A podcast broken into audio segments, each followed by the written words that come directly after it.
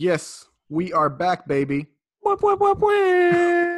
2021, season two, Tales of the Cipher. Let's go. What's up, B? Yeah, yeah, yeah. Feels good to be back. Yeah, it's been a little. We took a little break, huh? We did. It felt uh it it felt weird, man. It felt weird that uh every Monday morning there's nothing to expect. So I I hope uh you guys are happy to see us back on your feeds.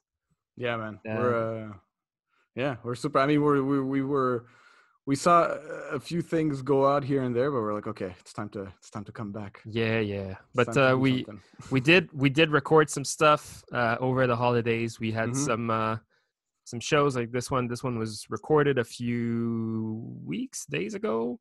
And we had some extra content recorded as well. And um yeah, you can be sure to check that out on patreon.com slash tales of the cipher. Uh, this is where we drop exclusive content for you guys, uh, early access to some shows, uh, the video format of the conversation, as well as some extra from our conversations where Emil and I we chat about uh, uh, about the episode and the guest, and uh, yeah. So if you if you want to support the show and if you have a few dollars to spare, um, join us on Patreon.com/slash Tales of the Cipher. Yes. And I mean, other than starting to release our new episodes being back in 2021, season Yeah. two, we also got a new intro. So, new music. You're going to hear that right after this uh, from my boy Rekinsa, aka Papi, Let's go. our boy um, who's actually dropping a new album on uh, Spotify. But you can also check out his current music right there as well R E K I N S A.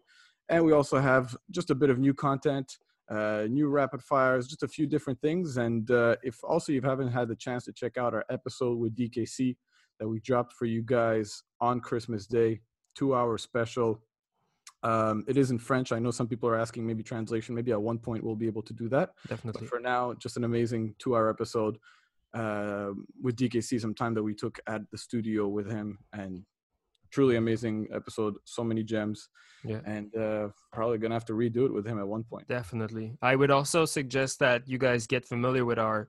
Uh, we have a little uh, link in bio thing called Linktree. Mhm. Um, Once you hit Linktree, you're prompted with a page with all of our uh, different platforms or links to accessing the podcast in the different forms.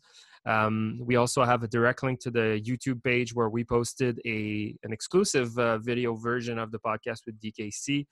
Uh, honestly, I'm very surprised by the numbers. It, it's already I think played over like 200 times uh, and plus the audio format. So thank you to everyone who shared that conversation, who uh, took the time to listen to it over the holidays. Super appreciated. Yeah, yeah, and on that link tree, you can always check us out. Check us, uh, uh, Tales of Cipher on Spotify, on Apple Podcasts, and on Yeah. Podbean, uh, as well as on our social media. So on Instagram and Facebook, Cipher Sons. Uh, we're always there. If ever you want to share any ideas, got any feedback, let us know. But other than that, we got our first episode of the year. Super excited for this one with the one and only Sancho.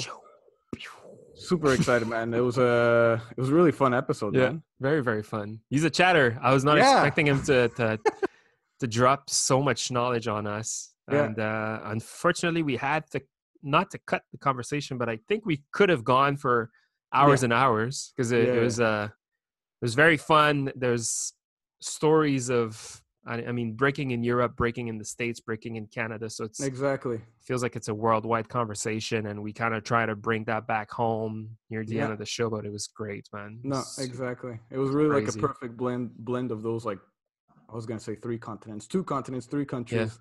But uh yeah, man, amazing episode. Uh but that's pretty much it. That's all we got for you guys. And uh wish you a, a, a dope podcast. Check out the new beat that's coming up from Rekinsa and uh have a dope episode. Peace. Peace.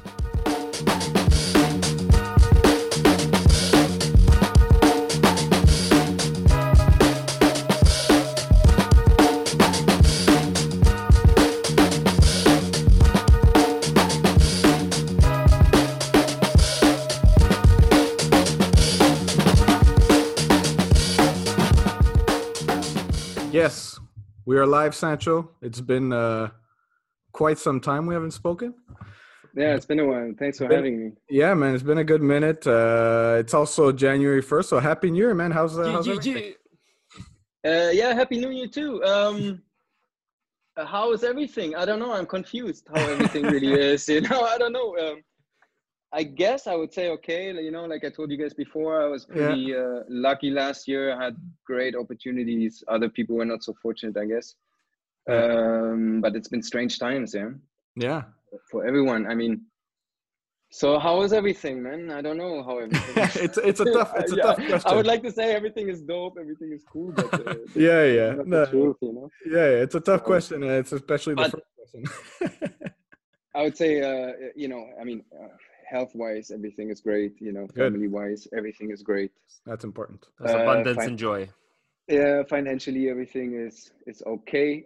uh, the, you know, and yeah, that's it. Yeah, but uh, on the breaking on the breaking side, what's you know, I mean, I, I haven't been breaking that much yeah. in, in, the practice room because everything is kind of closed, and you know, yeah, so we'll, we'll, talk about that. Yeah, no worries. But uh, we're we're super excited, man, to talk to you. It's been a while. We've you know we've known you for quite some time, but we've never like had the longest conversation. So it's going to be cool to get to know you more as well in that sense. Yeah. Um, for people who actually don't know you, can you do like a quick introduction? Yeah, sure. Well, uh, my name is uh, Christian Garmeter. It's my real name. A lot of people know me as uh, B-Boy Sancho. Uh, I'm a B-Boy, obviously. That's why I'm on the po- podcast. And um, I'm originally from uh, Germany. I now live in Canada. I'm Canadian. Mm-hmm. And um, what else to say? Are you a real Canadian? You are you like officially Canadian? You have the card yeah. and everything. Yeah, yeah, yes. yeah. No, I have a I have a Canadian passport, man. Uh, You've been here for quite some time. Yeah, for real. Uh, yeah, I've been in Canada since 2008. So yeah, wow. it's been wow. 12 years, and I'm a Canadian citizen. Yeah. Sick. Oh damn! Nice. Sick. Amazing. Awesome. Yeah, yeah, yeah, yeah. But it's important, you know, because my family is here, my kids are Canadian, and um, you know so i i, I felt like it was uh, and my life is in canada too right? So I, yeah. I felt like I, I it's better for me to become canadian.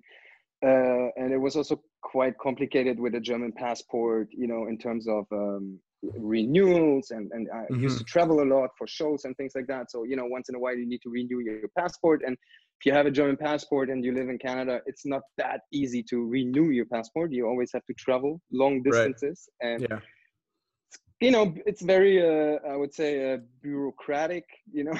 It's very complicated. So at some point i said okay you know what? Maybe i should become canadian. And uh, yeah. you know ever since it's easy. I'm uh i'm i'm fascinated by the fact that you are well i mean there is a reason why you're here and it's not just because you're you break but it's also because like you're someone we actually looked up to a lot uh, when we first started in the scene. But it's fascinating to me to think, and we'll get to it eventually. But the thing that you live in Repentigny, but you're from like you're from you're from Germany, and of all the places in the world, you landed a house in Repentigny, and this is where you're building your life. I, I I find it I find it's awesome. Like it really tells how like vast and like vast the world in is, and how random life can be right? Or like nothing happens like it nothing is a mistake like everything happens for a reason but somehow you're here. So it's uh yeah. I think we're very lucky to have you in our scene and uh, we're excited to get to know you a little bit more today. Oh yeah thanks for saying that and i'm surprised you guys were looking up to me. You know when people say that to me i'm always like why? You know why well i mean but it's you know and Repentigny i mean uh, for me it, i don't know you know i have friends that kind of make fun of me for living in Repentigny and i don't really understand why because I, i'm not so familiar i would say maybe even with the geography kind of you know? I don't know how to explain that but for me i, I mean i bought a house here uh, i love it uh, you know i'm and it, it came it was something also during the the covid time yeah i mean we still live in in the pandemic but uh, at, at, the beginning where everybody was trying to get out of the city.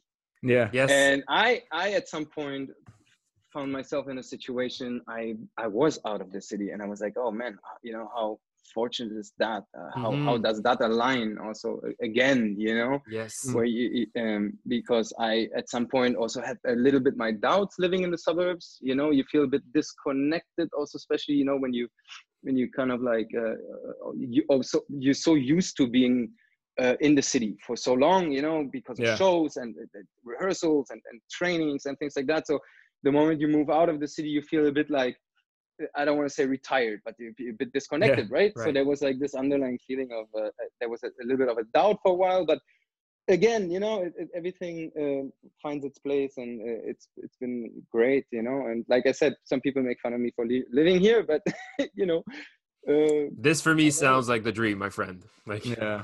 It sounds it, like yeah? you're. It sounds like you're having a great time. Like yeah, you're, yeah. and and we see you looking at the window, and I'm like, he's he probably has an amazing and a bunker scenery. So, dude, I'm staring at the water. But you know, the most important thing for me, the, the only reason actually also why I live here, I would say, is, is for the family. You know. Yeah. Yeah. Uh, you just realize how how easier how much easier life can be when you when you a little bit out of the city yes mm-hmm. and for my children the school is closed you know the, the the bus picks them up in front of the house yeah uh, uh, my my parents-in-law they live five minutes from here. So you know okay. if i want to if i want to do activities or i want to i need to do stuff i can drop him off. That's fine. So there's mm-hmm. this whole logistics thing around it also that works out really well. Amazing. and that's very that's that's very comfortable you know? Yeah. At the same time the, the city has gotten very expensive to live in.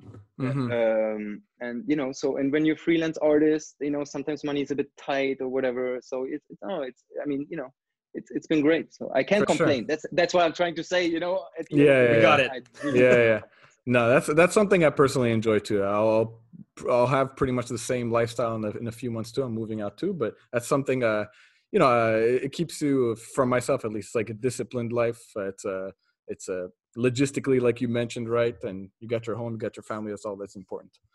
Um, but uh, yeah, man, we always started out as uh, our first uh, we talk about our first uh, memories souvenirs of our guests uh i don't know suji do you have your first memory? um first first first no because i guess uh i guess now that we know 2008 was your arrival in canada mm. i think it's safe to say that you've always been in our lives mm. uh like we started in 2009 so i guess you were already already here um but I remember seeing you at Fresh Format anniversary. I remember like seeing your face. I don't like I don't think that's the first time I saw you breaking. And I think my first Sancho moment was uh, as we discussed, Emil and I. Uh, I think it was Born to Serve. Mm-hmm. And I have the impression that I've already taken one of your workshops.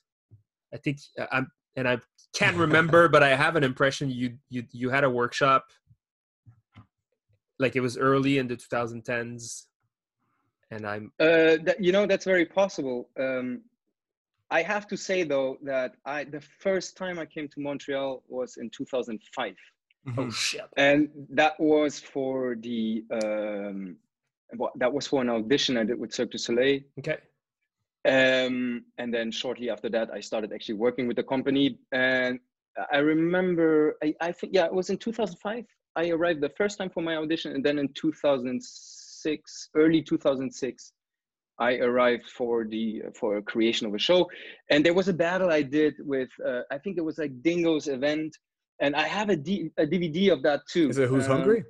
Who's Hungry? You're right. Yeah, mm. uh, and that was my first battle, and um, I remember I was so sick that day, man. I felt like, a, like I felt like a dog. I, I, felt like shit, man. I was like, I just I got fresh off the plane, and um, you know, life was super hectic at the time, and I, I, I for some reason I just catch the bug, and so I arrived, and I, you know, it was my my first day at work also, and I just I showed up like you know super pale, and I said, yo guys, I can't work. I'm sick, man. I, I feel like shit, right?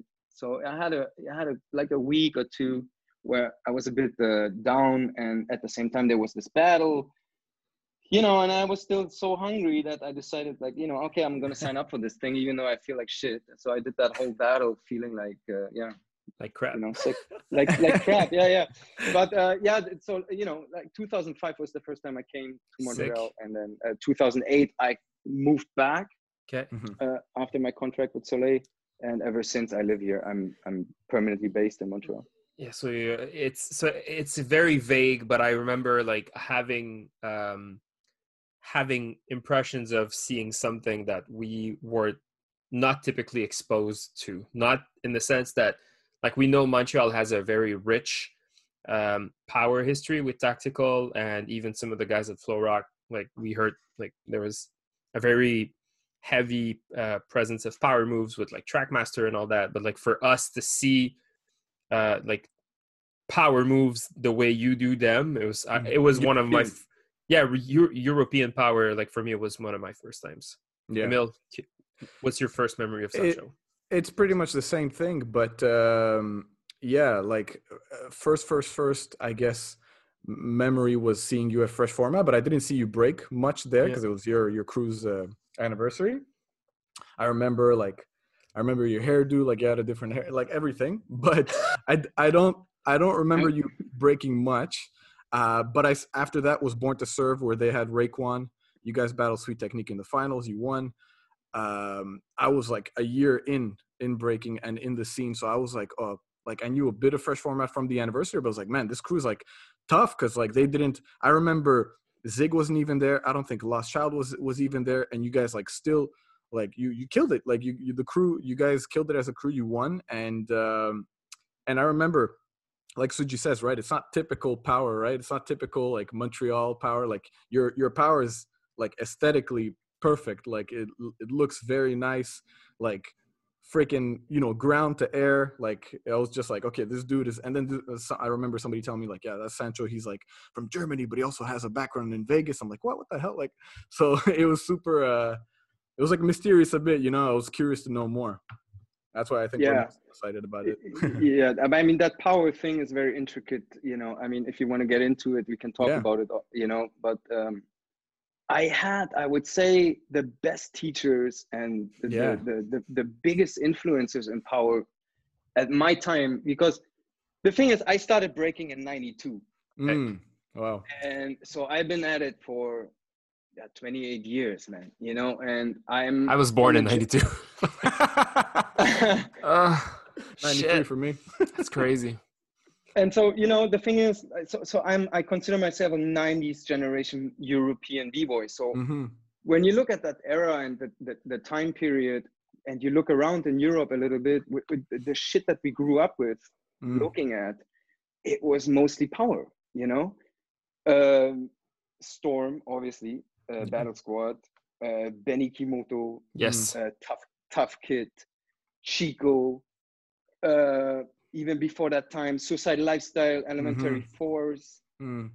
Uh, I mean, Europe was so loaded with power heads to a level and to an extreme where you you almost I don't want to say didn't have a choice, but it kind of like it, it shaped the lands that shaped my landscape of breaking. You know, mm-hmm. the, the my, my first introduction to breaking was through power. What I saw, what I absorbed was yeah. people throwing the nastiest power that you know i've seen things man that uh, you know um so yeah and i think it explains also a little bit why i was always so drawn to power you know mm-hmm. why mm-hmm. why power moves for me very early on in my career as a, as a b-boy was so important and and so so influential you know I, yeah I, because I, it's just just the way it was you know? We would look at breaking and at, at the beginning we were kids. We didn't understand it. We didn't know what was happening. And then suddenly you know you show up somewhere you see a windmill and you're like wow what is that? Yeah. And the windmills were already it. dope you know? People were doing dope windmills back mm-hmm. yeah. you know? So this is where all this originates from. And i always i always kept that up you know? I always kept that going. Of course a big part of it is also that i feel it, it's very body type uh, oriented you know mm. there's certain people who have the capacity to to get into power and really push that to an extreme mm. because of their body type you know they're shorter they're stronger or whatever you know or they they just have and then there's other people who focus on other things you know and uh, i always considered myself to be a bit you know um, yeah shorter mm-hmm. uh, more square uh, so I had the, the perfect aerodynamics for power also. Yeah. You know, it always it was always easier for me to learn power moves. I feel because of my size. Mm. Um, and yeah, that's it, right? So um, I just clean that shit up, you know. And that's yeah. what I tell people when I when I do workshops or something. I'm like, clean your shit up, you know. When you learn windmills, learn the windmill, learn the proper windmill, man. Get there, mm-hmm. you know. Mm-hmm. Uh, to, to put, put, if you really want to do it, then push it to an extreme where it becomes I don't want to say like don't do it like over clean, but yeah, um, you know, technically yeah. push it to try to push it to to a perfection you know? And I, I was always with power i was always striving for perfection actually. Hence it's my and maybe it's a bit of my german side also you know uh, to be, try to be a perfectionist and super square and clean Yeah. but at the same time when it comes to power moves and things like that i- was looking at Benny Kimoto's air flares and his windmills, and if he, when he would do air flare windmill combos, they would look Yeah. like one move. You know, it Yes. would Yeah. just be windmill air flare, windmill air flare, Yeah, windmill air flare. You didn't even. There was no break in the form. There was no Mm, uh, imperfection, you know, and it was so it was so clean and controlled, and you would just stare at that stuff and be like, "What the hell is he doing, man? How is he pulling that off?" Again, short guy, square, Mm. perfect uh, physique, also Yes. to to to get there, and you know, so lots of stuff to talk about, lots of stuff to Yeah, say, yeah. but for me, that that was like my early influence was uh, Power Man, and because I'm from, yeah. Eu- I'm from Europe, I started in the '90s, right? So yeah well i mean you were in the freaking illest generation in my opinion Yeah. and and hence hence why we're mentioning your powers being like aesthetically freaking perfect you were training f- correct me if i'm wrong you're you're not only fresh format obviously but battle squad and full force right Uh, as well, yes, but you're forgetting one very important crew, which is Tell uh, me. Fresh and Fresh and Attack. Uh, Okay. and you, you know, a lot of people don't know that because I don't really, you know, people don't ask, and I don't like, I, I don't really talk much about it. But my the most influential crew for me when I was when I was young was uh, Fresh and Attack. Fresh They attack, really- okay. F- Yeah, Fresh in Attack. Uh, a lot of people in Europe know the crew. Uh, in North America, I'm not sure, but uh, you know, Fresh and Attack has, has has a big history and big influence in the European scene, or the the German scene, I would rather say, maybe not so Mhm. much the European scene, but uh, for different reasons. Yeah, for for um, the fact that they they took me in, and um, you know, we had a couple of years where we really pushed for uh, you know battle of the year and, and and won competitions and things like that. But most importantly also uh, uh, most of the guys were making a living with breaking. And that was one thing that Mm. you know and- that's a whole other topic that maybe we can talk about later. But uh, a lot of these guys were older more experienced and they were doing breaking 24 7 100% and because of that they were able to make a living of it. And that was in, in my early years something that w- it was a dream you know and when, Right. when the crew took me in i started to work with these guys so i kind of slipped into that Mm. uh, um, field of, of work where i say okay i want to be on stage i want to bring this on stage because that's all i want to do and storm did that you know when you Mhm. when, when you hear interviews of storm you know and he was always saying that he was like what, what you know when he started breaking or when he was you know very active he was like I, I want to make a living with breaking and for a lot of us back in the days that was that was one one uh, approach you know to say like okay I, I like breaking so much that's what i want to do uh, and we were so stupid to say i want to do that for the rest of my life Mm. um, and that- that has probably also changed now you know with age and things like that but Mm. uh, it, it was it was important for us you know because it gave us Sure. a, a, a direction and, and, and, a, and, and, a, and a path and so fresh attack was a crew for me that took me in and really um, directed and guided me into the right direction or in, into the direction of where I am today, you know, as Mhm. a as a as a b-boy. And when I look at my my the, the work that I've done, the, the the shows that I was part of, or you know the direct the direction that I took, uh, Fresh and Tech was the seed of that. So you know, and like I said, a lot of people don't know that, but it's uh, Fresh and Tech is a family. I had no idea. Mhm. Yeah. Yeah, there you go. That's why we have the podcast. Exactly. That's what I was gonna say. because you never have Constantly reminds us the reason Yeah. why we do it. well, so we're I mean we're already way back, but if you could just um, sort of we'll we'll let you freaking talk this this this whole segment here, but if you could just tell us about you know when did you start breaking? Uh, how did that look like at in that era, that scene? You know, your mentors. Just like what was your first recollection of you seeing breaking for the first time? How'd you start? Uh, like I said, around uh, 92, 93. Uh, I was 10 years or 11 years old. Um, and I remember vividly because, you know, at the time we were so young, I was like playing soccer with my cousin all the time. Mm, And I grew up, you know, and maybe that's important for people to know. Uh, I grew up in a, in a small town which is outside of Berlin called Brandenburg. And at the time we had only 80,000 citizens around. It's Okay. a little bit less now, but uh, so it was really a small town, not a lot of people. And I'm from East Germany, which means I grew up on the east side of the wall in Mhm. 82 because the wall came down in 89 hmm and so you know uh, i grew up in what, what i call the projects basically you know and i don't know if you if you if you're familiar with the um, eastern european or uh, communist uh, you know these blocks out of beton they kind of like they built these blocks out of beton Yeah. it's just like pre-made you know it's just like lego but it's it's weird you know? Right, right, So right. Yeah, yeah. so that's what we call the projects and they were Yeah. everywhere at that time because after the war they kind of like they built them fast and it was Mhm. easy to, to build and cheap i guess so and so around that uh, you know uh, uh, small community. I, me and my cousin we started uh, playing soccer all the time. And one day uh, he brought me to that community center. So there was that one particular community center was called club am Turm, german. And so we got in there and there were b-boys you know there was guys breaking. So that was actually the first time i encountered or you know i, I saw breaking. A guy was doing a windmill. Um, and i was so fascinated by that you know i was just like wow man how, it's like magic you don't understand it somebody's doing and the windmill was, was dope you know you, you see Mhm. somebody do a windmill and you, you know you've never seen something like that like that before in your life and uh, I was captivated, man. And you know, so I, you know, I kept going back to that community center, and eventually started trying things on my own. You know, I was a bit shy at the beginning because the guys were older, we we're the youngest. Um, didn't want to feel like an intruder and just hop in and you know it was it was not a dance class where you have a teacher and somebody's telling you what to do no no it's like it's training man these Yeah. guys they put their music and they, they're in their zone right so you don't want to just jump in and say like hey it's me hi uh, let, let me try some stuff you know you're taking their space so Yeah. I think at the beginning, for quite some time, I just absorbed and I was always just present and I watched them dance. You know, it was something that until the, the, the point where I tried myself and, you know, and, and that's kind of like the, the, the moment I started breaking. Um, yeah. And then after that, I mean, you know, it, it became a bit more serious, um, like everything else. But I would say that uh, a lot of the things, you know, for us breaking was like I always say like it was a bit like skateboarding, you know. Mhm.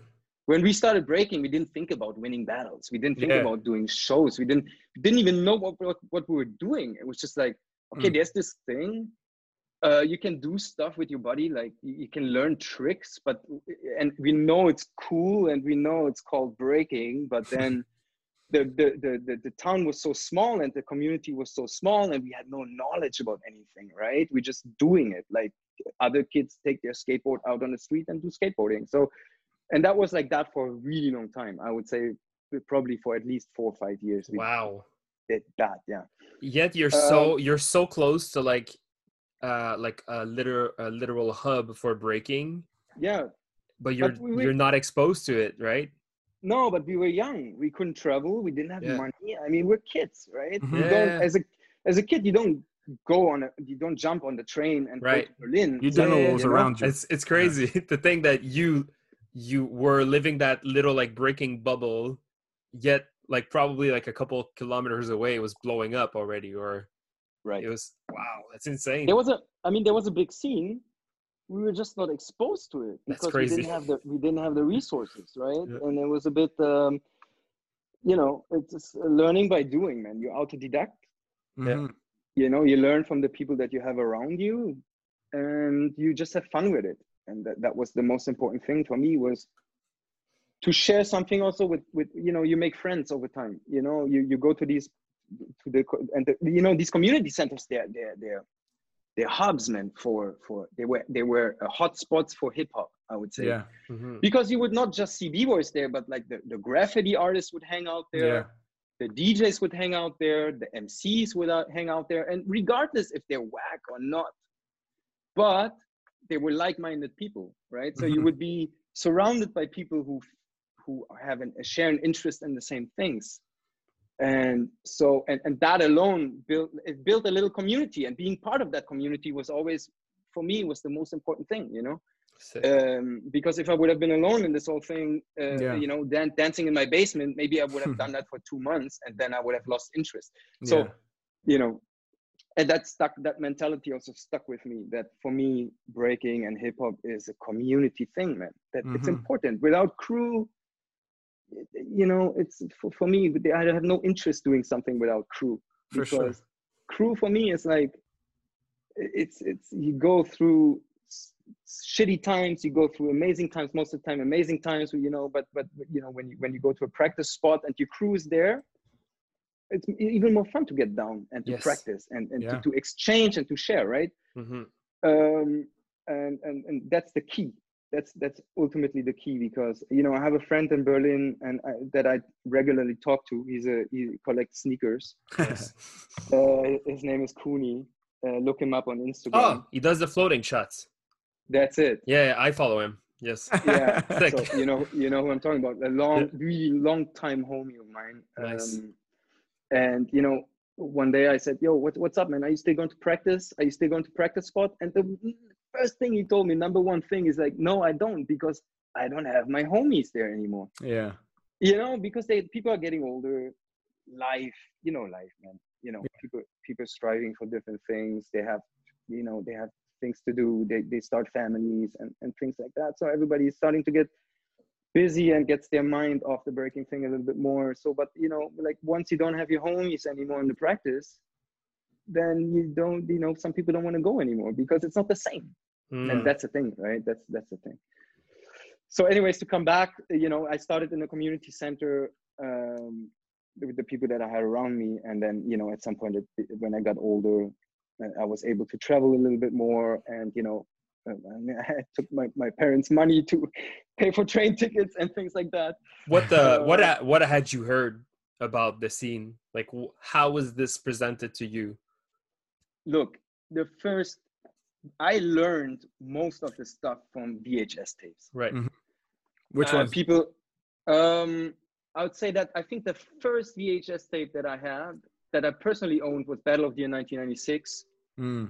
and i watched that tape to until it didn't play anymore was- at some point it was just it didn't play anymore man it was just broken uh, of course beat street actually beat street was also a big influence for us i think also for people in east germany in general i hear a lot of people talk about that like even generation before me Mhm. uh, saying that Beat Street was a big that brought the hip hop wave also yes. to Germany that came from America.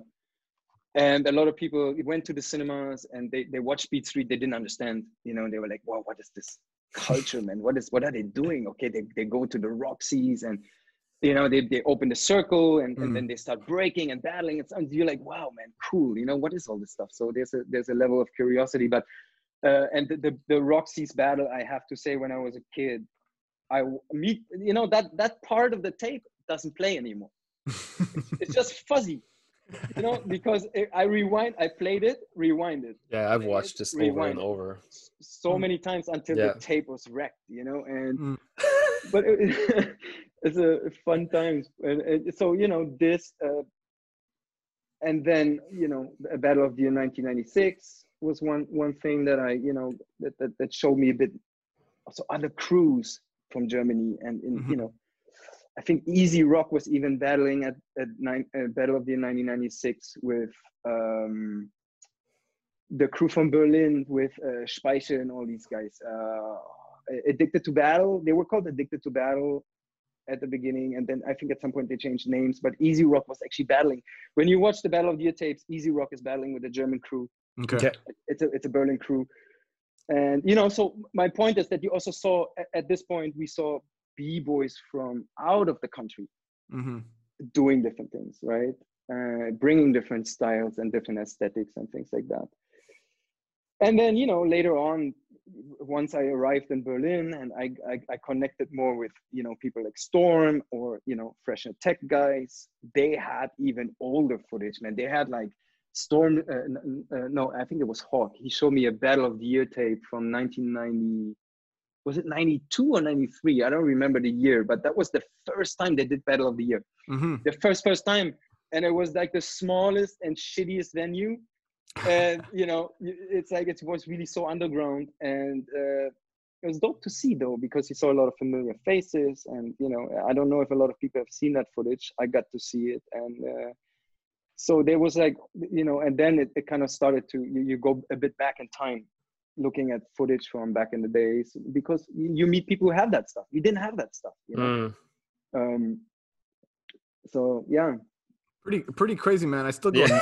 over the fact that like you freaking like when you're just saying, "Oh, I got to Berlin, started training with Storm," you know, eventually got into Battle Squad. Like, like I mean, you did you you probably knew right through watching the tapes, but like you you knew like how much of an impact Storm had already, or you know, did you know how I would say lucky you were, or to to, to train with them, learn power from the freaking source, you know?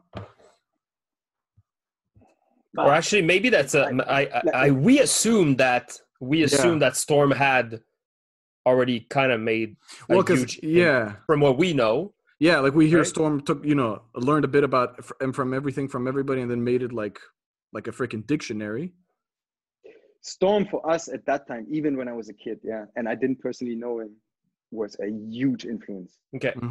Because we knew for us he was the best. Okay. Oh wow. Yeah. Okay. you know, straight up in our in our universe. Yeah, yeah, also, yeah. From you know, we, we didn't have the resources to look outside. Yeah. No, but that confirms that confirms what we're saying. Like it really so was, he, was, an, was an icon. He was the ultimate b boy uh, in, in in Europe, European hip hop and mm. German German as as a b-boy or breaker in, in germany he was like the the most advanced also. We couldn't believe of the kind of moves he was able to do. Mm. uh, how early on he was already look when i started breaking he already pulled all his moves. Like mm. imagine that you know like i saw footage of him look at uh, uh, here dude look at this shit b-boying one and two. Look at this b-boying one and two yeah? I just watched that like nice.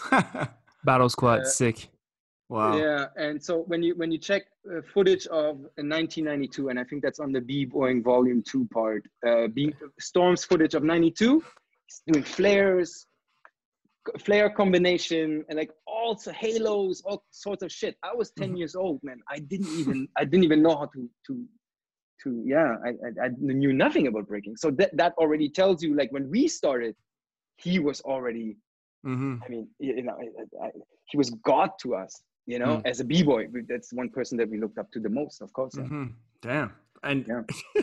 and um, like, how how was it eventually getting into Battle Squad? You know, how did that Look, happen? The, the, okay, the Battle Squad thing. I want to be very careful about that because sure. uh, you know sometimes Battle Squad has a huge history. Yeah. Of I, iconic b-boys, you know, I, I, you know Emilio and Swift and Storm mm-hmm. and, and even Storm's brother Speedy.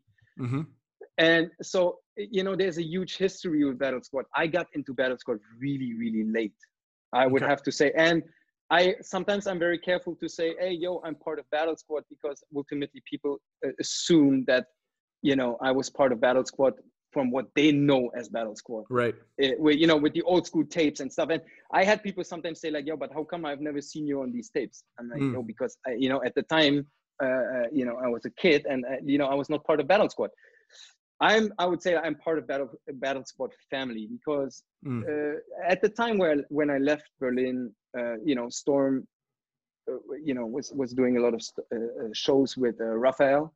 Raphael is a good friend of mine, and then Sebastian from France. He he was starting to do shows with Storm, so there was a bit like that that little crew of Storm going to France and and you know doing doing shows with Raphael and and Sebastian and uh, eventually i joined in and you know i was touring with these guys we were doing shows together sick and so that became a bit like a, a, a battle squad family because these guys right. these guys become became part of battle squad i left for vegas i was not around and then later on when one you know when i was done with my vegas uh, experience uh, I kind of reconnected with these guys, and you know, uh, Raphael was like, "You, you're part of the Battle Squad family. You're part of Battle Squad, you know." And mm-hmm. um, so that's where that comes from. But again, I want to be really careful in saying, yo, yo, I'm part of Battle Squad because, right. like I said, you know, there's this historical era of, of Battle Squad that everybody knows and is comfortable and familiar with, and then after that, there's like the, the Battle Squad family,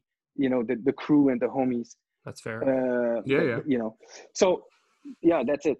Your, I mean, your first love is is fresh and fresh and attack.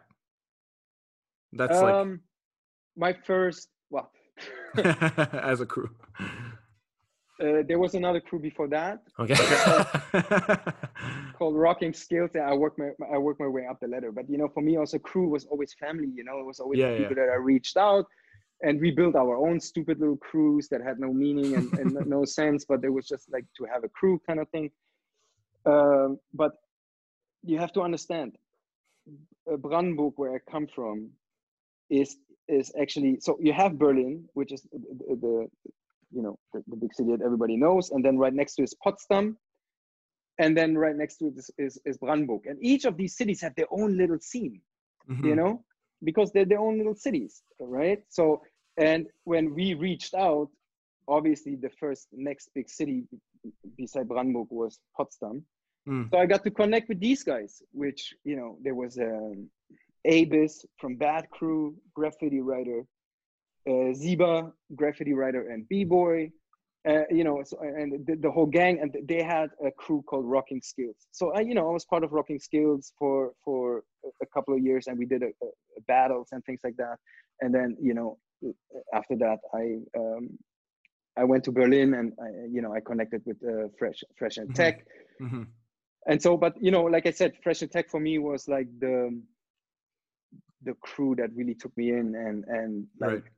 paved my way you know right but also on, on a professional level in terms of making making a living with dancing and mm-hmm. and and uh, you know because the guys were already doing that they already had their their, their network they had mm-hmm. their connections they were they were there you know so and when I, when I joined in I uh, ultimately started doing shows with them for mm-hmm. many many years many years and that was my uh, uh, my, uh, my first uh, professional experience of my career doing mm-hmm. shows and, and getting into the field of work you know? It, it, it seems the german breaking scene got acclimatized pretty quickly to the general breaking worldwide scene like very quickly right? You were mentioning like scenes in little cities berlin obviously graffiti writers here and there like it like it became hip hop very quickly right? And if if if we're gonna jump out of Germany at one point in this conversation, but how can you uh, like how was breaking? How, how did everybody see breaking? How did you see breaking? How are you? We might have gone over it a bit, but how are you taught breaking? Like, what did what did Storm and everybody else show you? Like, what was it to be a real b boy? I'm guessing. I'm just gonna take a wild guess, and it's to be complete. but like, how are you taught breaking? In in if I can say this in a clear question. I don't know if you get my question. But how do we, you know, the, the, I, how are you trained? You know, self-thought. I mean, self-thought. You know, like I said, like I mentioned, I learned a lot of stuff from VHS tapes. Mm-hmm. Uh, because we didn't, uh, you know what? Also, you know why that is too? Because we reached a level, and in order to expand and to to reach another, to reach the next level, we had didn't have these people because at some point where we were from we started to be the best. Mm-hmm. so how do we how do we learn? Mm. uh, you you watch VHS tapes of b-boys that are better than you and you pick apart of the moves that they do.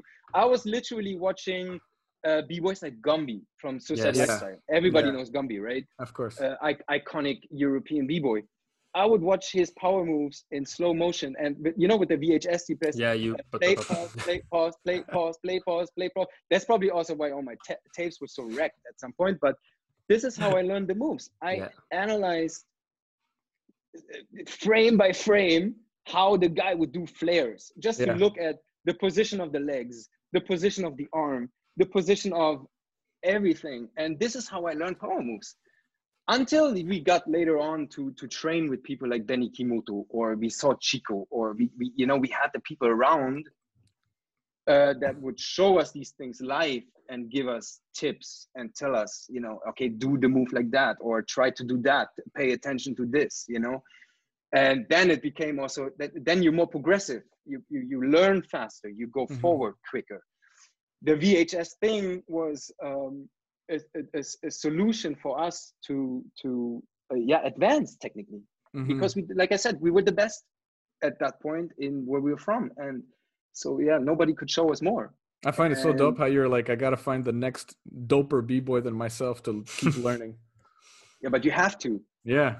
You know you have to you have to like and and it was it's a great experience because it, it makes me laugh thinking about that shit but like i said the play pause play pause Yeah, play no, pause it- thing man Yeah. it's you, that's how we learn power moves man and and you know um yeah and- but at the same time you know we didn't uh, you know the, the the breaking scene for us was 100% different than the breaking scene in united states or in the bronx or you know Right. we we made I, I said that once in an interview and i think we made our own hip hop Mhm. Mm. that's the thing man you know we got inspired by the the culture and w- what it is and then we took it and we made it our own we, we used the tools and we just made our own hip hop that's all it is Sick. at the end right um with any means necessary you know Yeah. Yeah. um I think that's why I think that's why it seems so rich to us what Germany has in terms of a scene is because it really is now kind of like an and I, I guess people probably have uh, their different uh, different opinion about this, but for me, it seems like um, the German hip hop scene really is a thing on its own. Like it's Mhm. something that I can look and say it doesn't it doesn't bring me that New York vibe, or it's not a a, a micro remade version of hip hop. It's really its own thing, in my opinion. yeah it's a cultural thing though also when you really think about it why is that you know? Right. it's a Mm. cultural thing man. Hip hop in, in europe hip hop in germany is different than hip hop in france. For sure. Right. or it used to be. I don't know about that now. I haven't been in europe for a really long time to tell you the truth. And back in the days hip hop was more of a community thing. Now it, it lost that. Yeah, it definitely I, I you know i i believe that it definitely lost that. Um and you know so yeah it, it but it comes down to culture also how do we approach certain things how do we you know i made that joke i'm like oh you know i'm german for me everything has to be clean and Yeah. precise and but it's true Yeah. that's how people then even storm when you look at him break and the way he did his power everything to perfection he's a perfectionist Mhm. and that, that might be a, um and we came from other circumstances too i, I don't you know i, I even Yeah. feel bad saying like i'm from the projects but uh, Mhm. you know i'm not from the projects from the bronx these people had different problems they Yes. they grew up in a different environment than us Mhm. you know they had it- it's completely different universe so it's it's understandable that we made our like i said we made our own hip hop hip hop for Mhm. us was our thing the way we saw it the Mm. way we wanted it to be also because it's there's no rules you know there, were, Mhm. there were no guidelines or rules or if they were we didn't know about it so It- yeah you know? it seemed it seemed like the like in terms of the scene the german scene it seemed like the the the, the perfect amount of people the right people at the right time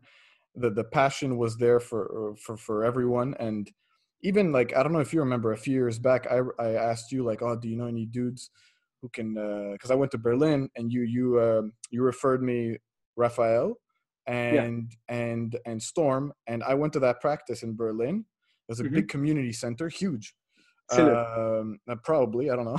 yeah, Charlotte, yeah, uh, Deutsche Oper. It's uh, uh, in Charlottenburg. Yeah, I know what you. I, because I remember you telling. uh, yeah, uh, me me telling you to go there. Yeah. yeah, yeah. And so I went. Storm was there. Uh, train with Storm for like an hour, and then he had to leave, unfortunately. But uh, but super super nice, super generous. Like can't like I just I'm like hey I'm from Montreal. I know like Sancho referred me. He was like oh like he made me feel right at home. Super nice guy. And and he and you know the center was huge. He was going all over, seeing everybody like every five seconds. Like how are you doing? Yeah, you good? You, whether it's a move or just checking up on the person, just seemed like a very very generous uh, person with a big heart. You know, so it seemed uh, you know he was he was uh, I mean Of he was course, obviously a massive impact. Of course, but he, he also he knows everyone, Yeah, and that's not that is that just not not it doesn't just account for Berlin or Germany. It accounts globally. When Yeah, you, of you course. go some go go somewhere with Storm, he knows everyone, man. One I remember we went to France to do some shows, and he introduced me to people every two minutes, man. You know, it's like, oh, hey, have you met this guy? Hey, uh, have you met this guy? Hey, you know, have you met this guy? And so you you get to meet so many people because he just knows everyone. you know, because Yeah. he's been part he's been part of this whole thing for so long.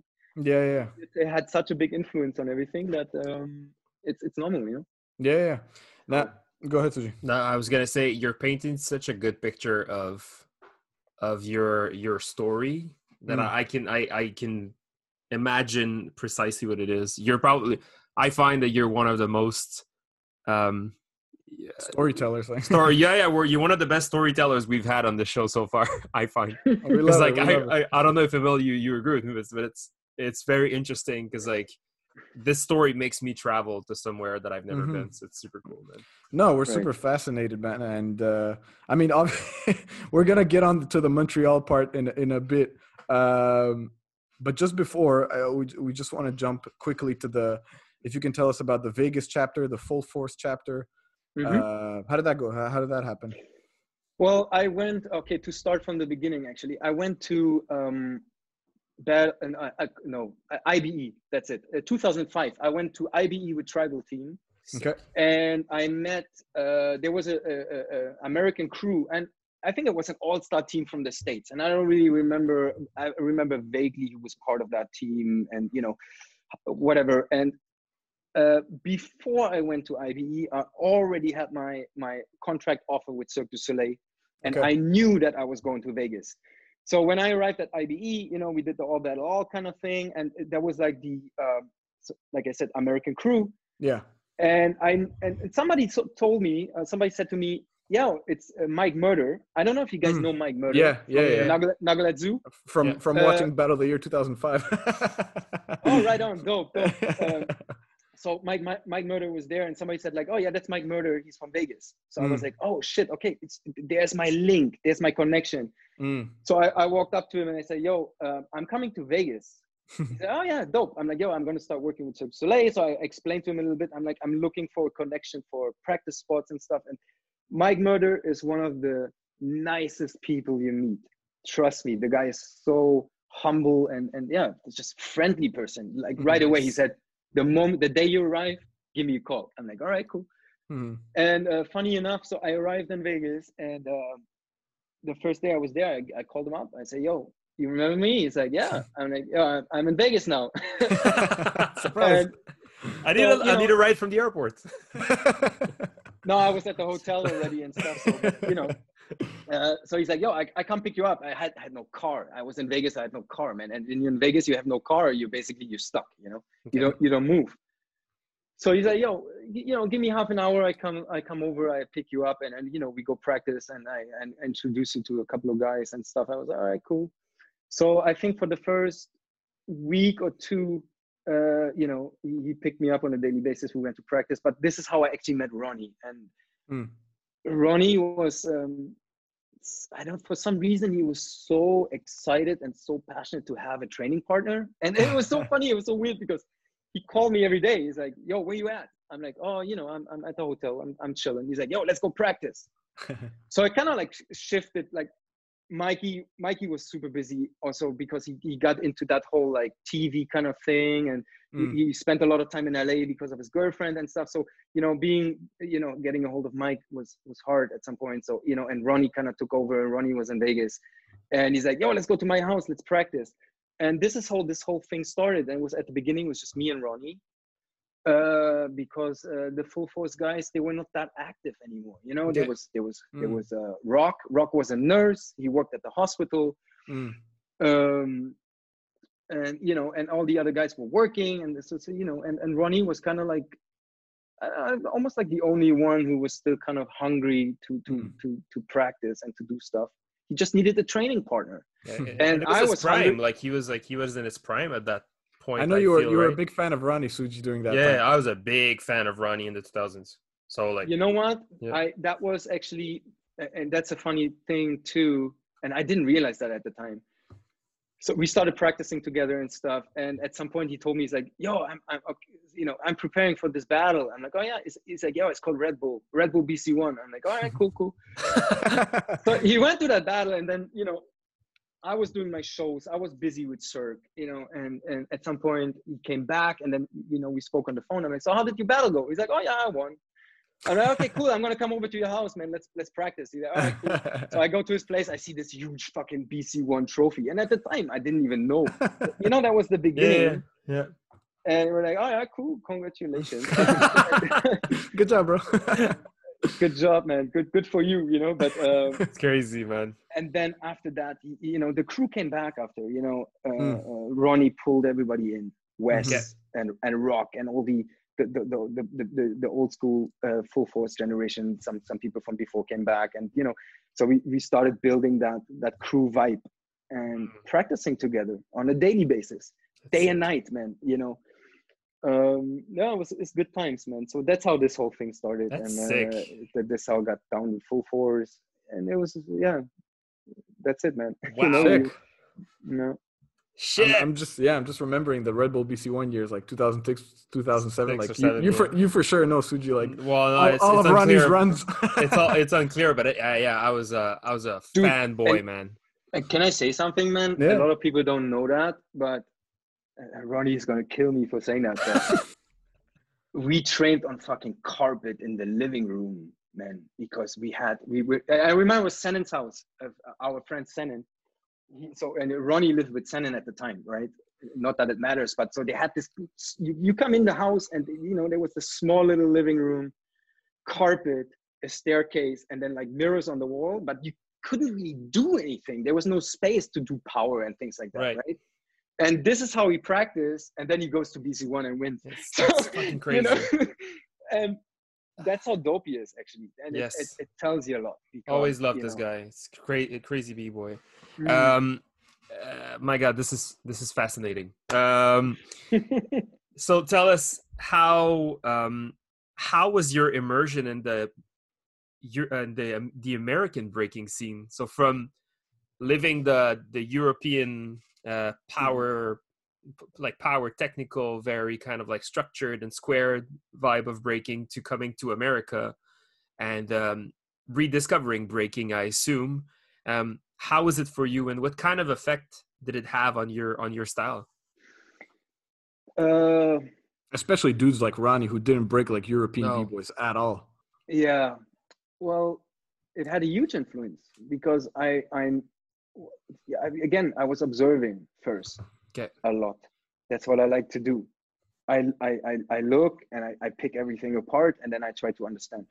And Ronnie, what I noticed is there there's a certain era of Vegas b boys that had a heavy uh, um, approach to threading okay and you see that in Obenamar too. Obenamar is one of these guys. They thread all the time, uh, legs, threads, and stuff. And, and a lot of Ronnie's style was based on that. And when you uh, uh, when you see old school footage of this, the, the, not everybody in Vegas.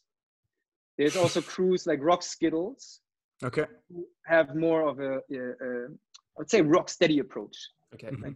more like foundational New. Traditional, yeah. traditional Tra- style yeah. traditional yes but then i would say that you know the full force crew the early guys from full force the first generation full force they did a lot of threads on the mm-hmm. floor this that boom. And i think it shaped ronnie's landscape tremendously. And so when i came in or when i was there it's a different thing for me.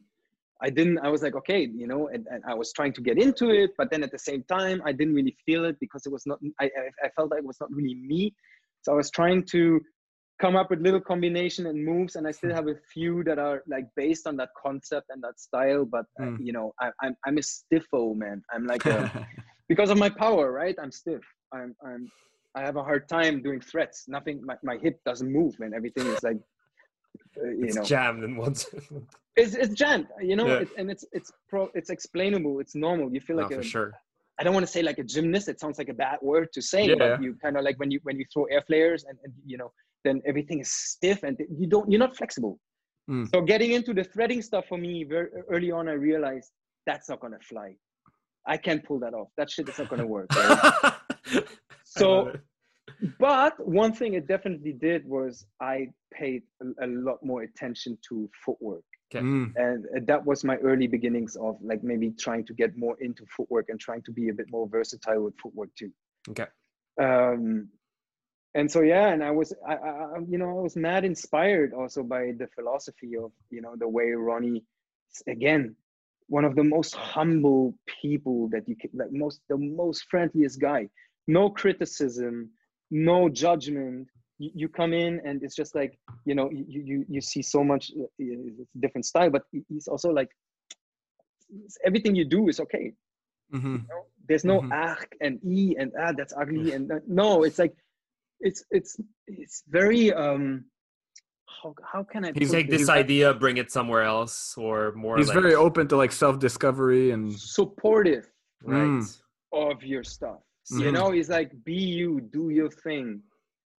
As long as you feel it, it's it's fine. You know, Mm. it's like it's so it, you always feel that that you feel comfortable exploring around them too when you're in a Yeah. practice room because you don't feel judged. You don't feel like even though you have a different style, you come from a different place, and vice versa. It might have been the opposite for him too because he he saw a b boy. He was training with a b boy that had that was more uh, based on on, you know power moves and had a different approach to breaking. So we Mhm. kind of exchanged on that level and.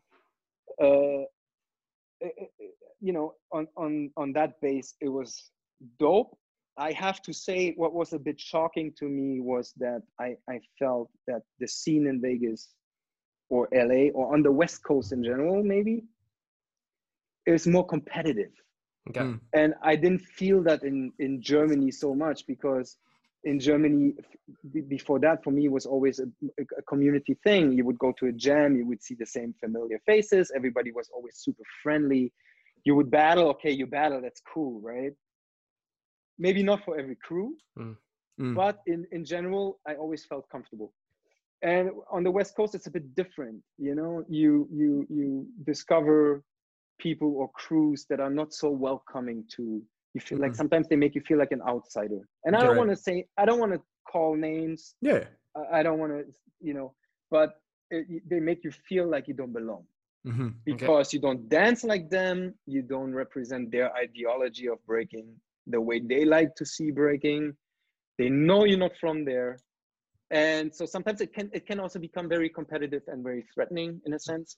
So that was like something that i had to understand simply you know and to, to to see and realize also that okay there's a different side of the scene also where things are a bit more serious. You know people are trying to mark their territory. They're trying to come up. They're trying to uh, you know and there was a bit of beef sometimes. And that that kind of beef i have not encountered like that before. And Mm. so you know that that was a, a bit of a different experience but at the end of the day i was part of full force all the guys where we built you know we built something uh, it was a fantastic time Mm. and uh, like i said i learned a lot and um, uh, full force is family man you know they're really family it's Mhm. um uh, they're yeah welcoming and friendly people so, Sick. uh, Sick. yeah no no that's it Nice.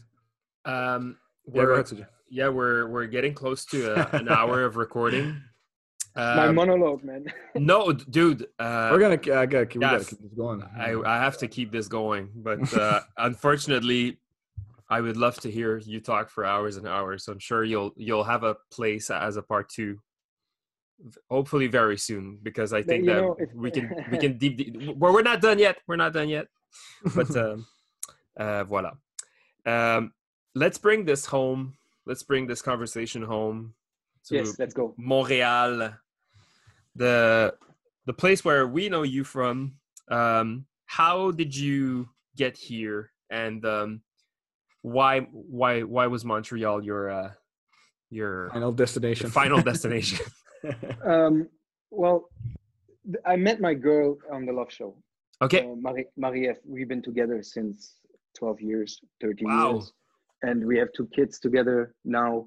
And um, I knew that at some point I was not so happy and pleased being part of a Cirque du Soleil show anymore because it was a lot of work and I was still very young and I wanted to explore different things. I felt a bit trapped. That was one thing because you kind of clock in and out when you work on a show like that. Okay, uh, you, you're there every day. You're there on you know uh, in my case it was uh, five times a week. We did uh, 10 shows a week. So i did a thousand shows in two years which is a lot i i felt the toll on my body uh, i was really well taken care of but I, I felt that i wanted to explore i wanted to work with different dance companies and i you know i i, I missed my freedom as a as a Mhm. as a freelance artist a little bit so I decided that I wanted to leave the contract and I wanted to. Um, I I had no plan. I was like, okay, I don't want to. I don't want to re-sign for another two years and go through the same thing for another two years. I already knew that. And so me and my girlfriend Marie, we she is from Montreal. She's Quebecois, hmm and I knew Montreal because I was in Montreal for the creation, you know. So, and instead of me going back to Berlin and she going back to to Quebec or Montreal, I decided to go with her. hmm And I said, you know, let's let's go to Montreal together. Let's build something. That was very early on in the discussion. Then the next thing is that uh, she became pregnant with uh, our first child, which is now 12, Oh shit. Yeah, my oldest son. Mm. And so that was even more reason to say, okay, you know what? Let's go to Montreal. Let's build something together. And um, that was then in 2008. We decided, you know, we go, we're going to leave Cirque du Soleil. We're going to go back to Montreal and, you know, establish there. And uh, yeah, this is how I came to Montreal for for good. Yeah. How Um, um very how did you connect with uh Fresh Format? How did that So, happen? I was working with Tash, the oh, okay. Wow. because she was part of the Cirque du Soleil Man, as well. such a Mm. small world. It's crazy. right? Wow. Uh, there was Manu, there was Manu, uh, big girl Cleopatra. yeah. Uh, everybody knows Emmanuel, and Yes. uh, Elon was part of the show. Mm.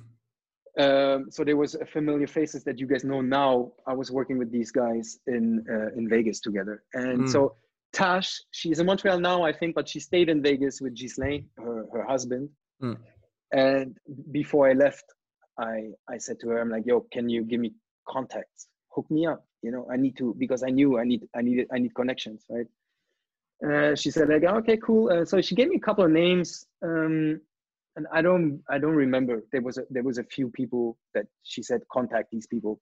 Okay. Uh, one of them was Zig. So when I arrived, I called him up. I say, "Yo, uh, I, I work with Tash in Vegas," and I, he at the time he already knew because I think maybe Tash might have told him. He's like, "Yo, Sancho's coming to Montreal, so you know, just uh, keep a lookout, whatever." And so I called him up. I say, "Yo, uh, let's get together. Let's practice. You know, I'm trying to reach out. I want to get a foot into the scene, and um, I want to meet people, and uh, you know, I want to get involved into the machine a little bit." And so that's how I met Zig. That's how I met Lost Child, and that's how I met everybody else after Wow. that. Very sim- very simple story, but it always starts with one link or one connection, right? Yeah, yeah, yeah.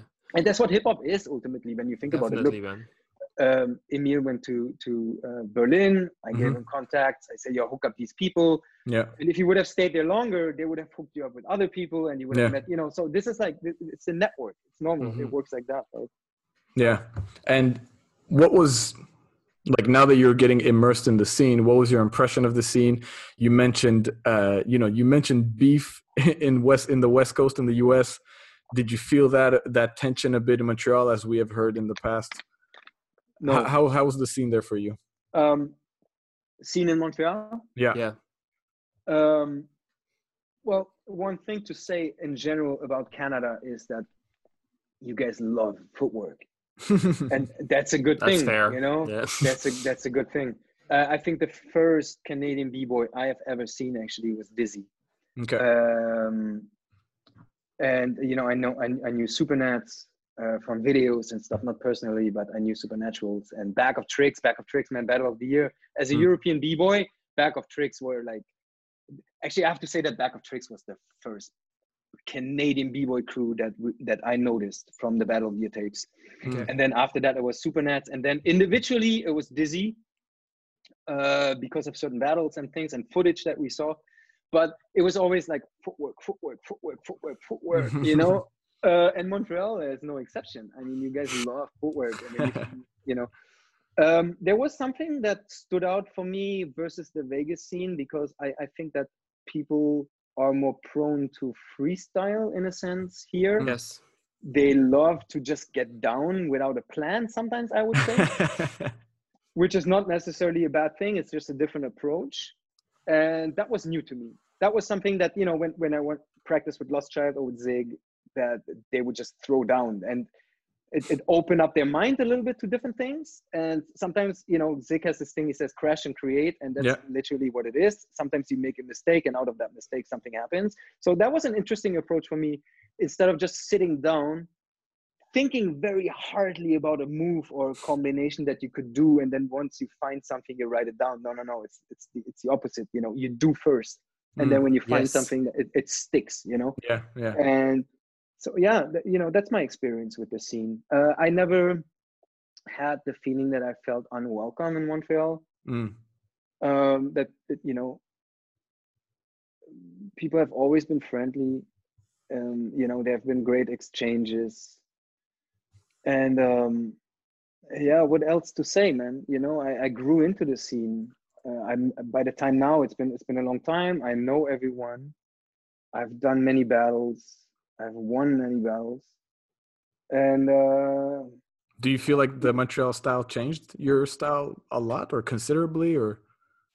Yeah, I think so, and uh, I, you know, I, I think that also again it, it made me maybe pay more attention to footwork again, but in a different approach. Mm. You know, to pay more attention to musicality and things like that, um, which is hard because I started late, to tell you the truth, and mm-hmm. I know that. You know, um, but you know, I, I, I again, you always the people around you influence you. It, it shapes your your your landscape. And i i moved to two different countries in the in a, in the span of 12 years. And i had to, i kind of like i i don't want to say i started from zero but as a b-boy when you move to a country and you don't know anyone and especially overseas and nobody knows you. Nobody knew on the west coast. Nobody mm. gave a fucking shit you know? Hmm. and it's true and that's okay you know you, you got to accept that and that's fine but you, you try to make try to come up from nothing. You try to make a mark. You try to show yourself. You try to to fit in and and to do your thing and hopefully people will accept that and they will respect that you know? Mm. and the older you get the harder that is and i arrived in montreal late in my career because at this point i've already been i've been breaking for tw- like over 20 years at this point and I was 27 or 28 years old, which is not old in, in the sense of uh, like a lifespan. You're not old when you're 27 or 28, but you're kind of old when you're b-boy. You understand?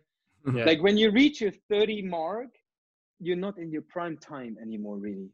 Mm. You know, things are becoming like everything starts, especially when you've been breaking for 20 years and you start with power. You know, your body is worn down, and I did thousand shows before that. Mm. I arrived in Montreal, I was broken, man. so you know no but no, no yeah. you know my, my body was hurting and I, yeah, I, I, felt like you know i was trying to push for a couple of years to, to put my footprint and to say look guys i'm here I, I, I you know i'm a b-boy i can do some shit but i was not in my prime mm. right and so you know and then and then you start working on on your footwork and you try to fit in but you kind of like you're late you're fucking late you know it's not like I was 12 years old and I'm restarting the whole thing over and I'm starting with footwork. Then it would yeah, be yeah, yeah. my experience and the way I process things with my slow brain and things like that. It would it would be a different thing, you know. It would become a completely different uh, uh, ball game for me.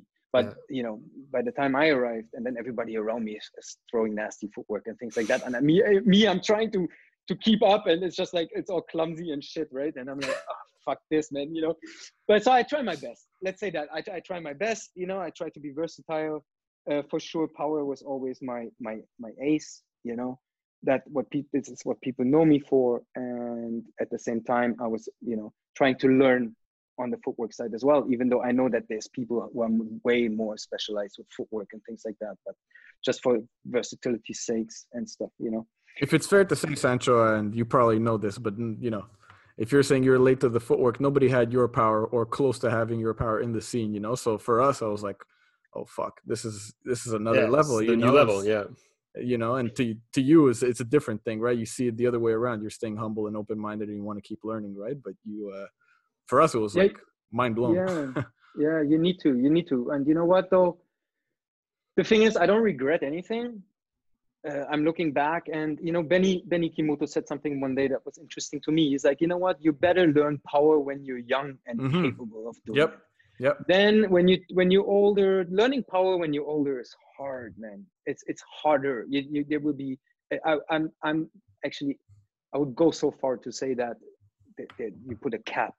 Mm. You know, you can. There's only so far you can push it at some point mm-hmm. because it's, it's it's normal it's a physical thing it's it's so if power is so physical that the older you get the harder it is and the slower you will learn it also sadly you know um, but uh, I, am not saying never give up always try to do your best and, and push yeah. but it's it's better to learn power when you're younger and you, you're more capable and your body's fresh and Of you course. process faster and then you know and then you do the footwork thing for, for me at least that was that and then i did the footwork thing after vice versa it could have been vice versa too i could have started with a lot of footwork if the people Mm. around me and my first influence in breaking would have been very footwork heavy i would have maybe gone into footwork who knows Yeah. Mhm. Right.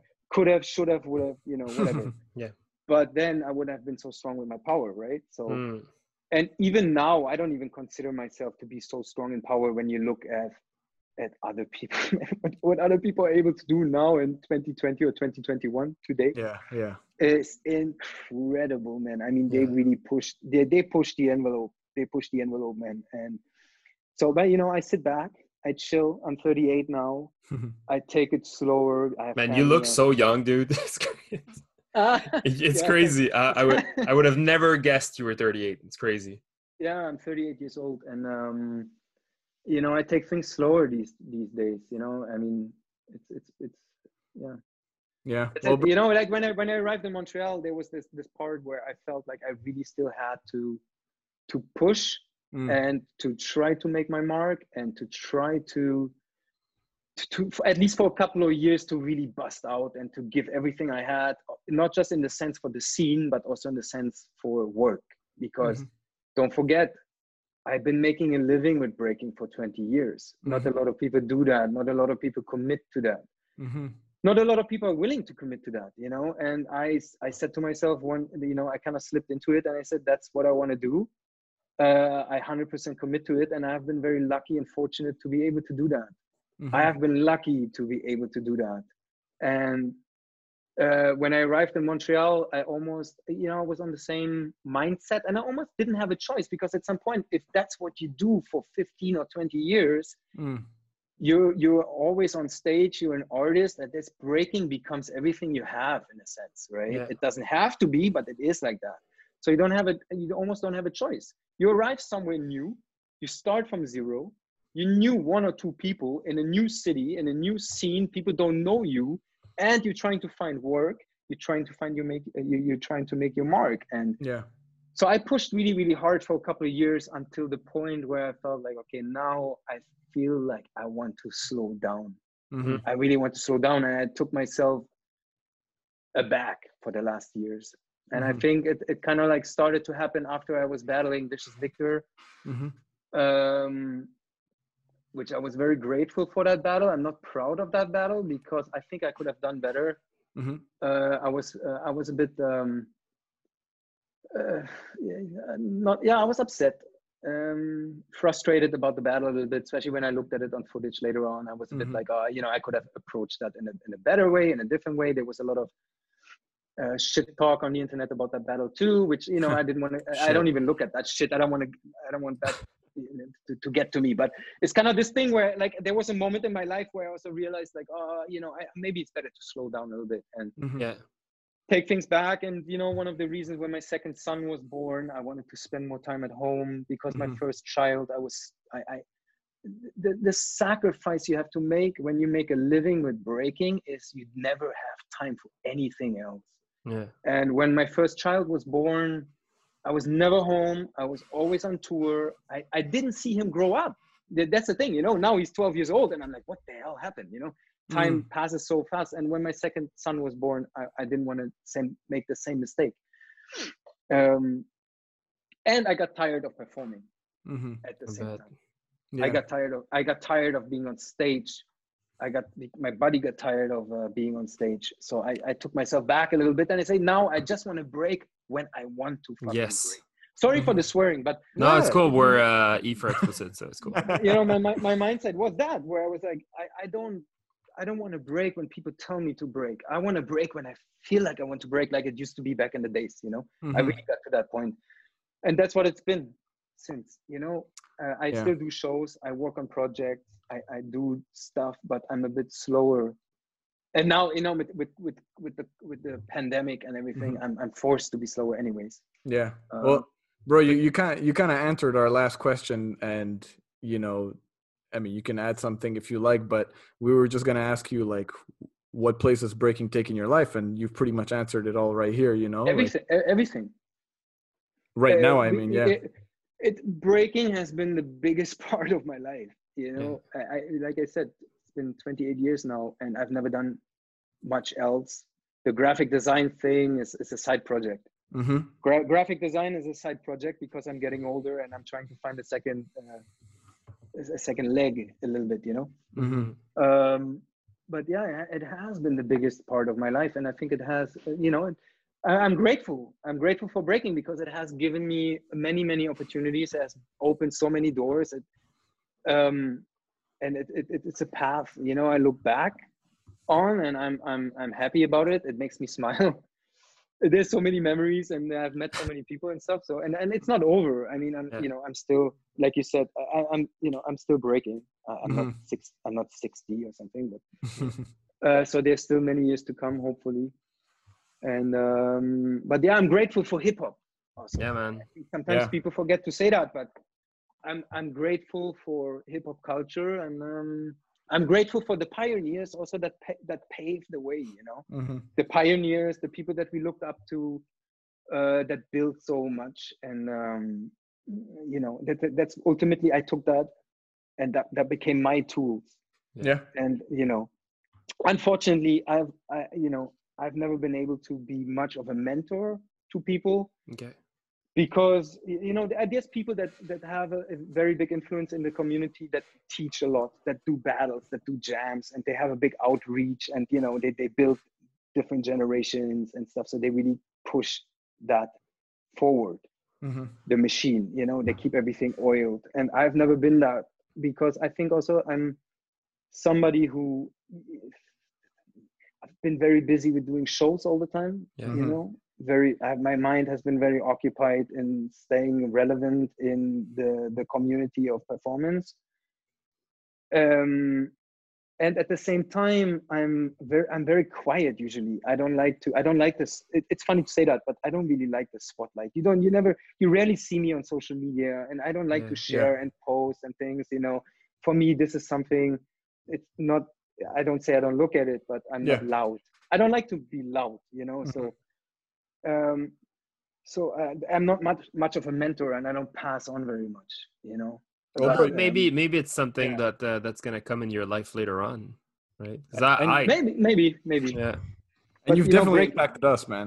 Like you might not you you you say like uh, you haven't been a mentor, but to us, like you're breaking, your your you're you're generous, like your openness, you know, always there to every. I remember back when we were back back when the scene was more active, but I mean back when you know we were training. Like every time I had a question, you're always open open to answer, open to help. So you've definitely impacted us, man. yeah thanks for saying that i mean you know like yeah you know gotta be and that's what i learned from people like like storm and I, I mean it's a personality thing but when you grow up as a kid the worst thing that can happen to you when you're really passionate about something you're walking up to somebody you have the Mhm. courage to walking up to somebody that you're looking up to and that person turns you away. Yeah, that's That the worst thing. That that's Yeah. the that that that's destroys your mojo you cannot imagine right? Yeah. Yeah, of course. and so the, i was fortunate enough to be around people that haven't been like that you know? Like i Mhm. said they take you in they give you advice they're friendly. And then these people become even more important to you because then you're like oh they're not just good in what they do Mhm. they're also really nice you know? And you know um yeah that's it. So you know for all the people out there if somebody comes and asks you for advice don't don't don't be a be, dick about be it man. nice. Just Don't- be don't- nice. be- common knowledge it's common knowledge but yeah be nice yeah man. our um be supportive that's it. Yeah, man. Sancho, we we're gonna have to let you go, but before we do so, um, we're gonna have you run through the rapid fire questions. All right, so it's a series of short questions, and you answer with short answers, and Okay. um, and, and it kind of starts like that. Favorite MC or hip hop group? favorite mc or hip-hop group oh my god uh i would say okay uh could be anyone but i say nas i love nas Cool. That's uh, um hip-hop group oh my god You could do one of the Nas is fine. there's so many bro Okay. so many man so many so many We'll say Nas. Um, can you uh, can you tell us about like one artist you're bumping to, like you've been bumping to recently? It doesn't have to be hip hop, like something you're listening that you feel like it's it's a discovery.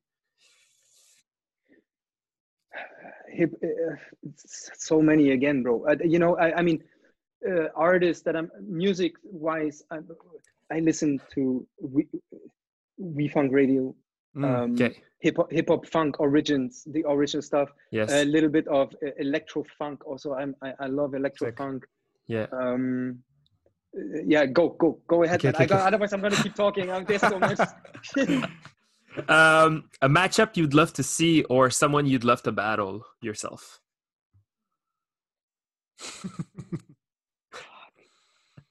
That's hard. A matchup I would like to see, or somebody I would like to battle. Um, somebody I would like to battle. Somebody.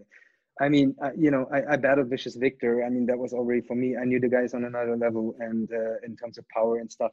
I don't know. I'm I'm 38. I don't want to battle anyone. Can I say Okay. that? I don't want to. I'm too old. That's a good to answer. battle, man. Like, don't That's don't give very- me any. Don't make me battle anybody, dude. My old fucking ass. I don't want that. um, hire him as a mentor then. Um, underdog in the scene currently. If you follow that much. I don't. Sorry to say that. But all good. I, I'm a dad, bro. I'm busy. Okay. Well, let's say um, from your Montreal days, like who would you consider was an underdog in the scene? Like someone that should have been more brought to the light. Another question for you: Does that exist? Mm. I don't think so. Okay. I think that everybody in the scene contributes.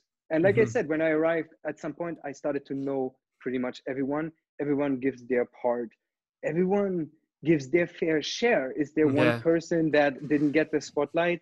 No, I don't think so. That Okay. doesn't exist. Interesting. Very Good good. Pers- very cool Unless, perspective. I mean, if somebody has a different opinion. No, but like know. people like people will say, um, I mean, like the recurrent answers are um, Matt Track, DMAT, Sack. You know, like kids that should be more exposed to Quake is al- is also one that's being mentioned. Like you know, like pe- kids that are like up and coming. Let's say, But the way you answered is perfect. and if your your question brings good reflections. But they are up and coming. You just said Yeah. it, so it's still time for them to do that, right? Voila, Mhm.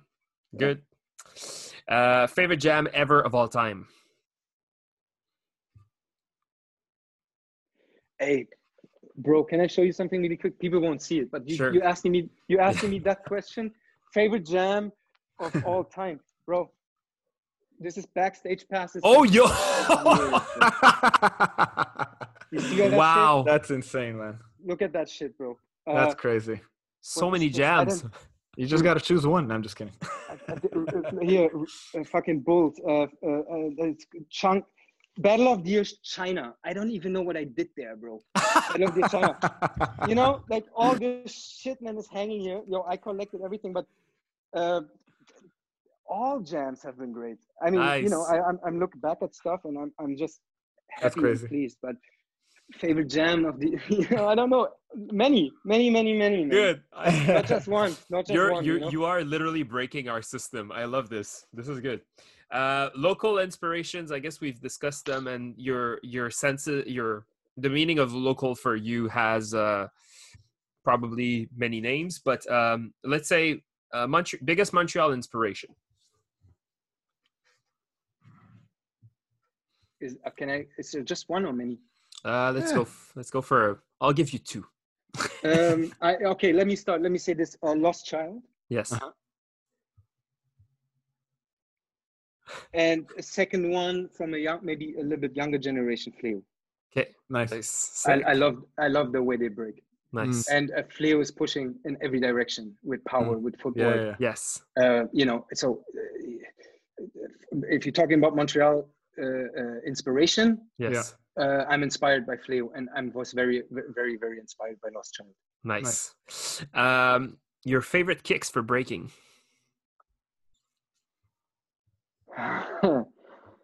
Puma Suede, Mm-hmm. Gazelle, Yes, um, man. I could have. I could have bet you would. You would have said that. Yeah. Two Uh, German so many brands. uh, yeah, but uh, you know, I, I don't know. Yeah, but they're the most comfortable, and also, I mean, I, I don't know. Yeah, I had so many shoes, man. Like, but this, I mean, yeah, you know, I- I- everything I- that yeah. it's, it's case by case. Also, man, sometimes I put a shoe on. I'm like, yo, this is comfortable. I can break in that. And then sometimes I like, you know what? I don't like to break in is uh, Air Max One because Oh, the, yeah. the, the heel is so high, and Yeah. sometimes I feel like I'm, I can roll my ankle and things. Yeah, like yeah, that's, that's that's weird shit. So I would say, in general, uh, shoes that are flat, like a Yeah. like a Puma like a Puma suede Yeah. or uh, uh, A gazelle. Yeah. I like a gazelle. That's it. So Nice. I, I have full contact with the floor. No fucking like high heel bullshit with Yeah, like, air, air poo- poofy things and stuff like Yeah, that. yeah. No, forget that. Oh, All right. Uh, scariest to b-boy, uh, scariest b-boy to battle when you started. if there was any. Scariest b-boy to battle. Hey man, Oof. I don't. Yeah, Again, you know what? Think about that. When we st- like in my generation, yeah, I, we battled with crews. There was no one-on-ones. Right. Okay. Okay. 90, 90s, bro. Europe, like crew battles, battle of the Nice. year. Think, you know, Yeah, yeah, no, yeah. no one-on-ones, man. Right. So, uh, but the scariest one to battle, I don't know. I, I think back in the days, for me, it would have been maybe Benny Kimoto or Okay. g- g- guys like Chico because they would have torn me apart, man. Like fucking wi- wild meat, dude.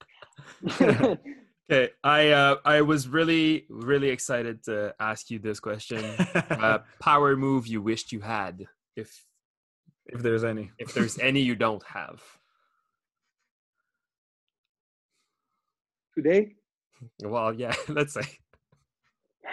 power move I wish I would have. You know, for me, it was always about combos because there's certain combos I wish I could pull off. Yeah. I don't see it on an individual move level. I see it more of a combination. What are the trickiest combinations to do? Because that's the next level. Right. Say things like halo to air flares. Mm.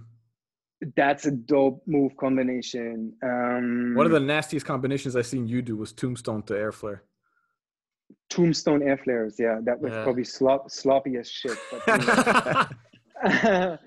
um, it's for me, it's about combos. Yeah. Um, Yeah. but uh, you know, I like roller coaster power. I like fundamental power also. The new school stuff, I'm Mm. not the biggest fan. Sometimes it Right. gets Mm. too tech it gets too technical, like one-handed air flares to Yeah. To uh, a face freeze or some shit like that. I'm like, I'm like, yo, my god, man, that's like the craziest fucking thing ever. But you know, um, yeah, combos, like Yeah. simple, nice combos, but you know, that, that inspire me. That, Yes. And you know, there's a few things in my head I dream doing, and I was maybe never getting into, and you know, Can you name one? One little combo. One one combo you wish you could do then. One combo I wish I could do. What I could do better is windmill 90s. Windmill 90s is, is, is one combination. A proper windmill to a 90 for me is a, is a proper. Yeah. It's, it's dope. Uh, ha- halos to air flares. Okay. Mm. Uh, dope, dope, dope. Uh, otherwise, you know, uh, push the envelope. I wish, you know, I, I was training 90s for a really long time because I wanted to reach a certain level of uh, uh, like Benny or, or Chico because I've Spins, seen it yeah. so many times. Uh, 2000s and things like that. Uh, yeah, the spinning moves. Mhm. Um, and I was, I think my maximum level, my maximum count of 90s was 11. That's how far I shit. That, that's how far I got. Um, on camera, I have seven, I think. I, I get two on a lucky day, bro. Yeah, and I have seen Benny uh, do 14 rounds of 2000 Wow. That's nuts. in a warm up. First, first move. He put the, the glo- he put the glove on, and then he just like, zzz, and I remember I wanted to walk out after that, but uh, I, I stayed in practice. um, all right. Just in ge- in general, West Coast or East Coast? They're both very different. Uh, Yeah. I, I say, yeah, but you think what's my preference in style? Uh, no, it just in general. It could be music. It could be style. It could be uh, the fucking weather. Could- Like, do you, do you prefer the East or the West? Oh, diverse, diverse. uh, I would say, hey, look, man. West Coast for me is is tribal. you uh, mentioned uh, funk a lot. Like a- freestyle session, funk, popping, things like Yeah. that. East Coast, Rocksteady Crew, Nas, you know, Yeah. uh, Ken Swift. Uh, you know, I I, don't want to have a preference. That's the thing too. Like, do I prefer East West? Like I, both. Man, it's just both a game. It's just a game. No. I know, I understand. I'm, I'm not mad. I'm not mad, but the question is so difficult to answer yeah. because they're both so diverse and right. so different in different ways. You know. Okay. So uh, Tupac or Biggie? If you can. Oh my God, that's the same kind of thing. Oh, we're not done. Uh, honestly, Biggie. Okay. Yeah. uh, Ken Swift or Maurizio? We're killing you here. Maurizio. okay. That was awfully silent for a second. Did I say something wrong or what? No, no, I don't know if Suji No. heard you. I heard Maurizio. Yeah, No, I- you- I heard you. So, oh, uh, Premier or RZA? Not, neither. Can I say that? Sorry. Okay. not, no, it's not. It's not. Really, I don't listen to that though. okay. Um, Premier. Uh, sorry, my God, my brain fart. Uh, if uh, you could, if you could suggest a guest um, for Emil and I to have on the podcast, let's say someone from not from Montreal that you um, that you think has a connection to Montreal somehow. So let's say someone either from Vegas or Germany that has a connection to Montreal but is not from Montreal. Like we could talk to you that could bring some perspective about Montreal from an outsider.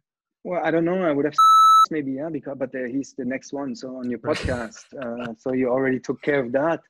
Well, and you al- Um, you also announced our next guest.